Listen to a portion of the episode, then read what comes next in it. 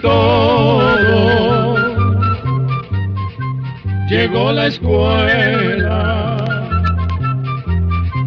llegó la escuela, llegó por radio.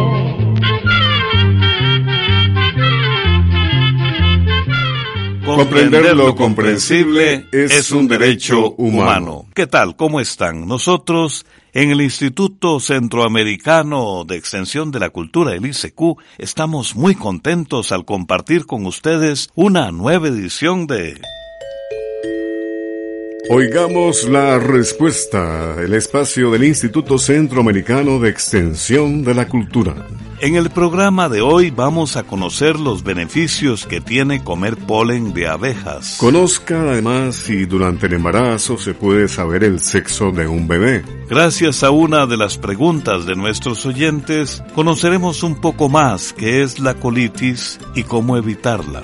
Amigos, pongámonos a caminar en ese sendero de aventura de este nuevo espacio. El señor Francisco Beltrán nos escribe desde Cuscatlán, El Salvador, y solicita lo siguiente. Quisiera saber cuál es el beneficio que le proporciona al cuerpo consumir polen de abejas. Oigamos la respuesta. El polen es un polvo fino que se encuentra en las flores. Es la parte masculina que se encarga de fecundar las flores. El polen es recogido y transportado por las abejas desde las flores hasta el panal en unas bolsitas que tienen en sus patas traseras. Ellas forman unas pequeñas bolitas de polen que son las que los apicultores recogen y envasan para la venta. El polen está formado de agua, hidratos de carbono, grasas, proteínas, vitaminas y minerales como potasio, calcio, magnesio, fósforo, manganeso y cobre. Vamos a contarle que los científicos dicen que no hay suficientes estudios sobre los beneficios del polen de abeja. Tradicionalmente el polen se ha usado para dar energía en casos de cansancio provocados por anemia y catarros. También puede servir para sanar heridas en la piel, hay naturistas que dicen que el polen aumenta las defensas del cuerpo, abre el apetito, mejora el funcionamiento del hígado y la vista. Pero, como le decimos, estas propiedades no se han comprobado científicamente. Los que usan este producto recomiendan consumir una cucharada rasa de polen al día. Esta dosis, una cucharada rasa de polen al día, se puede aumentar o disminuir de acuerdo a las necesidades de cada persona. Además, no se debe consumir polen por más de 30 días. Ahora bien, si una persona es alérgica al polen o padece de asma, es mejor que no lo tome. Las mujeres embarazadas o las que dan de mamar no deben tomar polen de abeja. Asimismo, quienes toman un medicamento llamado warfarina para arralar la sangre no deben consumir polen de abejas. En el ya lejano año de 1962 en San José, Costa Rica, un destacado basquetbolista cambió el balón y las canastas por el teclado, la creatividad y el pentagrama. Paco Navarrete marcó una época en la música popular costarricense. Escuchemos entonces con Paco Navarrete y su conjunto show Acuérdate. Me te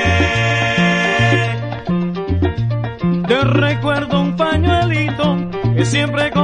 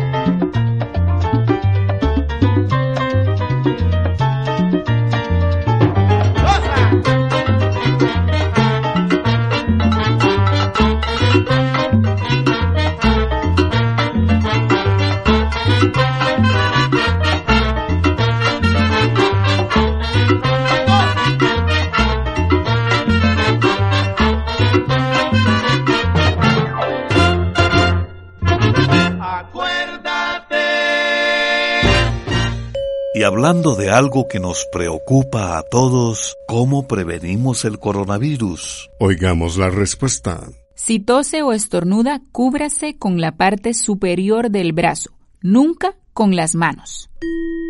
También nos puede contactar al correo electrónico isq.org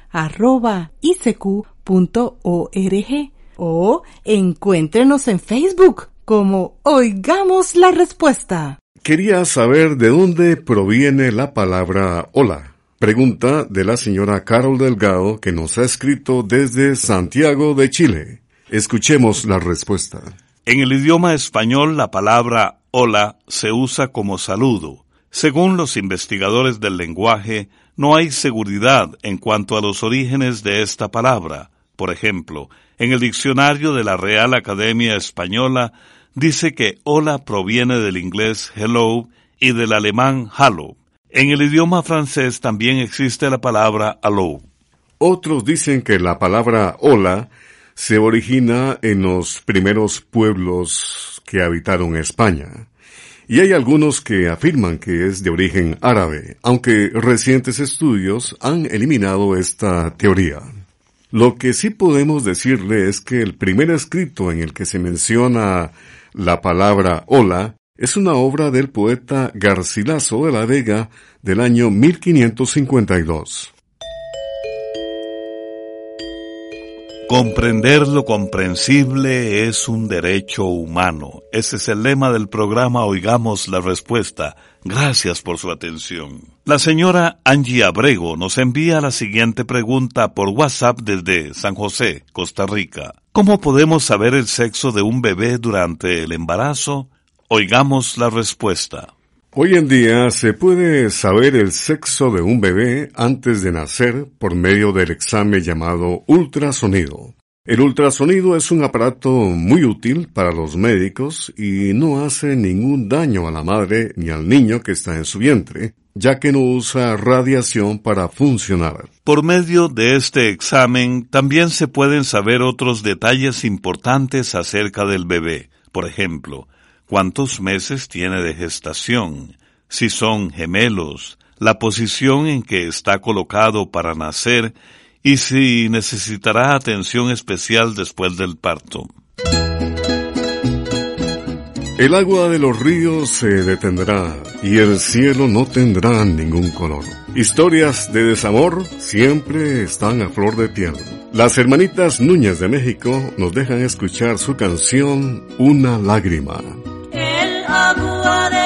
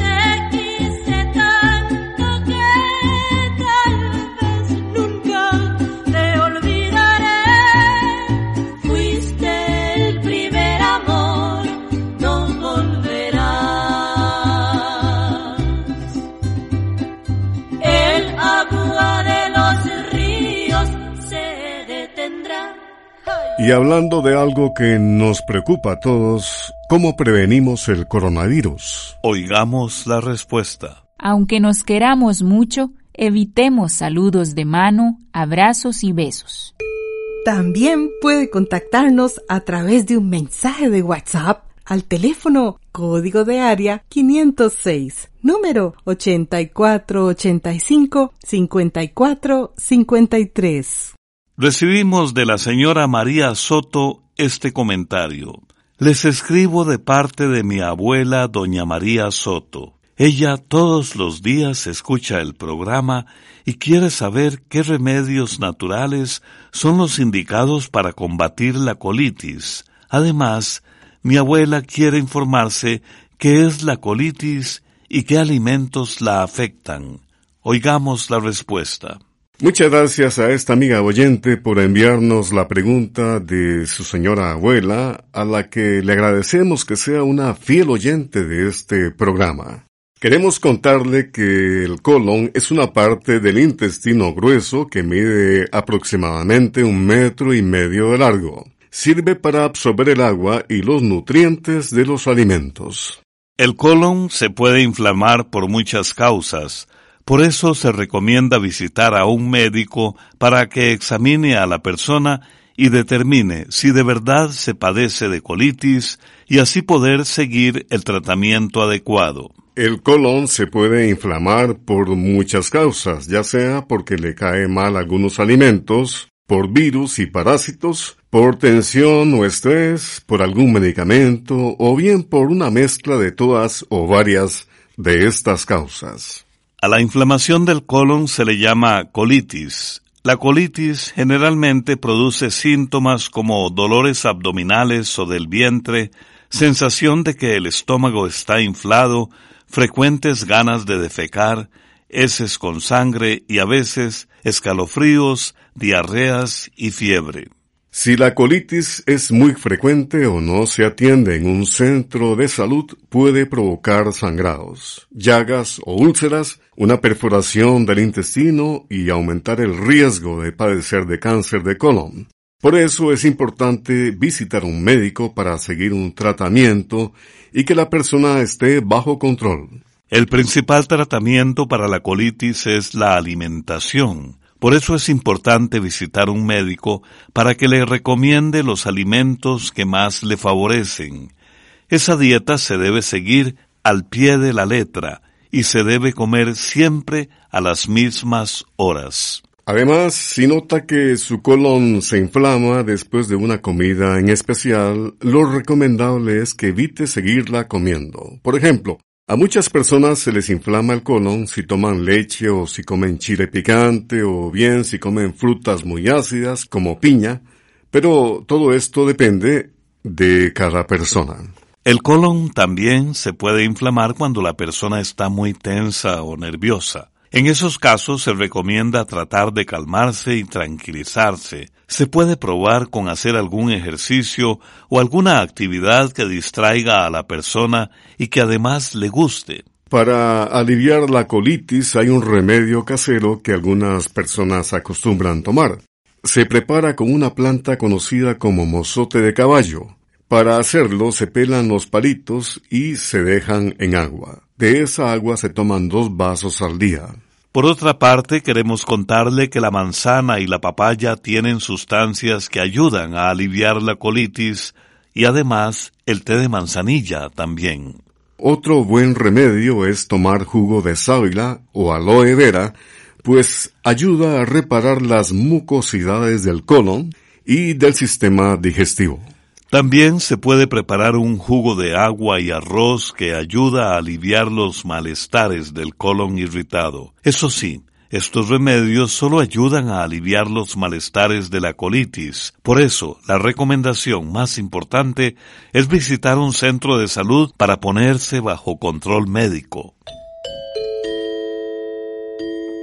Nos sentimos muy complacidos amigos de contar con su sintonía en cada uno de nuestros programas de Oigamos la Respuesta. ¿Qué consecuencias tendría un joven de 17 años que se inyecte testosterona?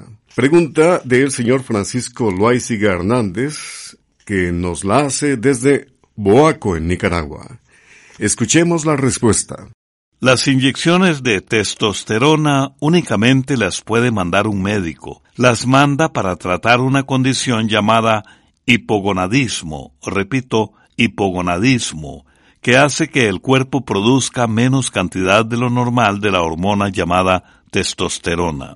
La testosterona es una hormona producida por el cuerpo que ayuda al crecimiento, al desarrollo y al funcionamiento de los órganos sexuales masculinos y también tiene que ver con las características masculinas. El hipogonadismo se presenta en hombres que tienen algún problema en la glándula pituitaria o en una parte del cerebro llamada hipotálamo. Dependiendo de cada caso, el médico puede considerar necesario inyectar testosterona artificial, pero para poder hacerlo toma una serie de precauciones. Cabe mencionar que algunas personas, sobre todo jóvenes, se inyectan testosterona con el propósito de aumentar la musculatura o el rendimiento deportivo, pero hacerlo por cuenta propia es muy peligroso, porque esto puede provocar algunos efectos secundarios muy graves para la salud.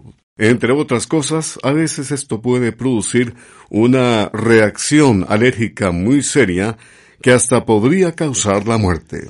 En otros casos también puede hacer que los huesos maduren más rápidamente de lo normal y esto hace que el joven deje de crecer.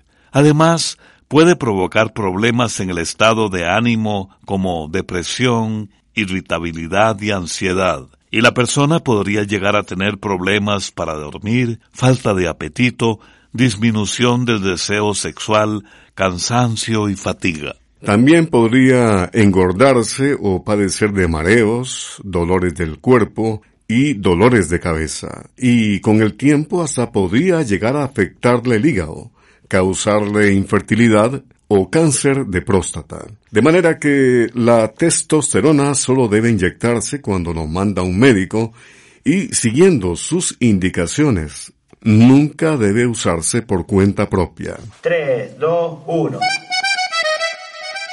Vamos a la música. Hay canciones que son verdaderos himnos al amor y a la amistad. Por ejemplo, el grupo argentino Los Palmera interpreta la canción que se titula Los amigos que yo tengo. Y dice la letra, amigos tiene cualquiera, cualquiera puede tenerlos, pero no tiene cualquiera los amigos que yo tengo. pero no tiene cualquiera los amigos que yo tengo. Tantas cosas, a veces cuesta entendernos, pero quiero a mis amigos, aunque no estemos de acuerdo, el que me siento orgulloso de gozar nuestra amistad y de habernos elegido para juntos caminar. Amigos tiene cualquiera, cualquiera puede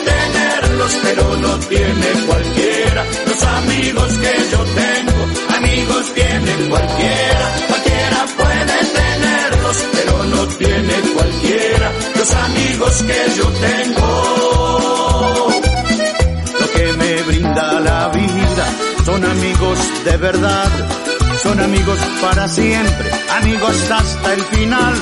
Los amigos están siempre cuando lo necesitas. Son hermanos de la vida que nos dan felicidad. Amigos tiene cualquiera, cualquiera puede tenerlos, pero no tiene cualquiera. Los amigos que yo tengo, amigos tiene cualquiera, cualquiera puede pero no tiene cualquiera los amigos que yo tengo. Estaré siempre con ellos por el tiempo de los tiempos. Yo soy un agradecido por los amigos que tengo. Amigos tiene cualquiera, cualquiera puede tenerlos, pero no tiene cualquiera los amigos que yo tengo. Amigos tiene cualquiera, cualquiera puede tenerlos, pero no tiene cualquiera los amigos que yo tengo. Y me siento orgulloso de gozar nuestra amistad y de habernos elegido para juntos caminar.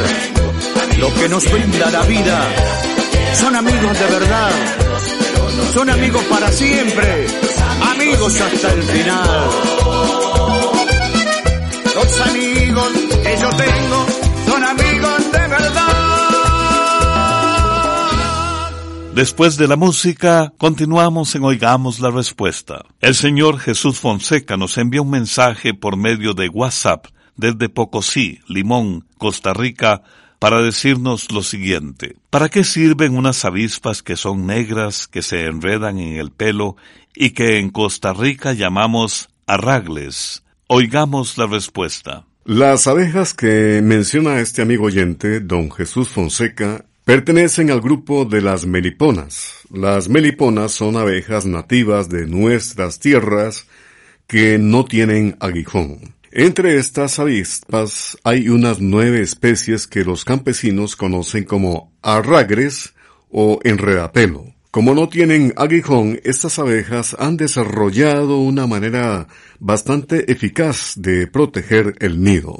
Cuando alguien se acerca, atacan en grupo y se enredan en el pelo, se meten debajo de la ropa y en algunos casos hasta producen dolorosos mordiscos con sus mandíbulas. Por esto es que se conocen como enredapelo. Cualquiera que haya pasado cerca de un nido posiblemente ha experimentado en carne propia lo difícil que resulta librarse de estas abejas. Pero a pesar de que estas abejitas pueden resultar muy molestas, es conveniente saber que son muy importantes, ya que las abejas, en general, son necesarias para la polinización de las plantas y cultivos.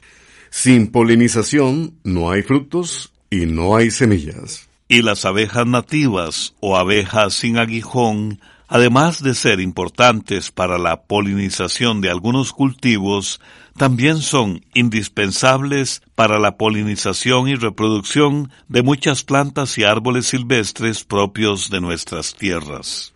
De ahí que los científicos no se cansen de decirnos que las protejamos. Se sabe que las abejas están siendo muy afectadas en gran parte por la destrucción del medio ambiente, pero también por el uso excesivo de insecticidas. La desaparición de las abejas es algo que causa mucha preocupación entre los científicos y, para protegerlas, recomiendan sembrar plantas que tengan flores que las atraigan y ponerles troncos huecos donde puedan anidar. Amigos de la escritora británica Virginia Woolf, les transmitimos lo siguiente. No hay barrera, cerradura ni cerrojo que puedas imponer a la libertad de mi mente. Programa de Control 29. Y así llegamos al final del programa del día de hoy. También puede enviarnos sus preguntas al correo electrónico isq.org o encuéntrenos en Facebook como Oigamos la Respuesta. Recuerde que comprender lo comprensible es un derecho humano.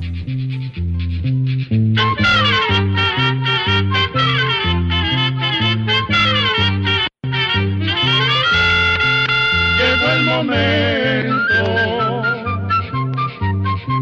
de despedirnos. Se va a la escuela, se va cantando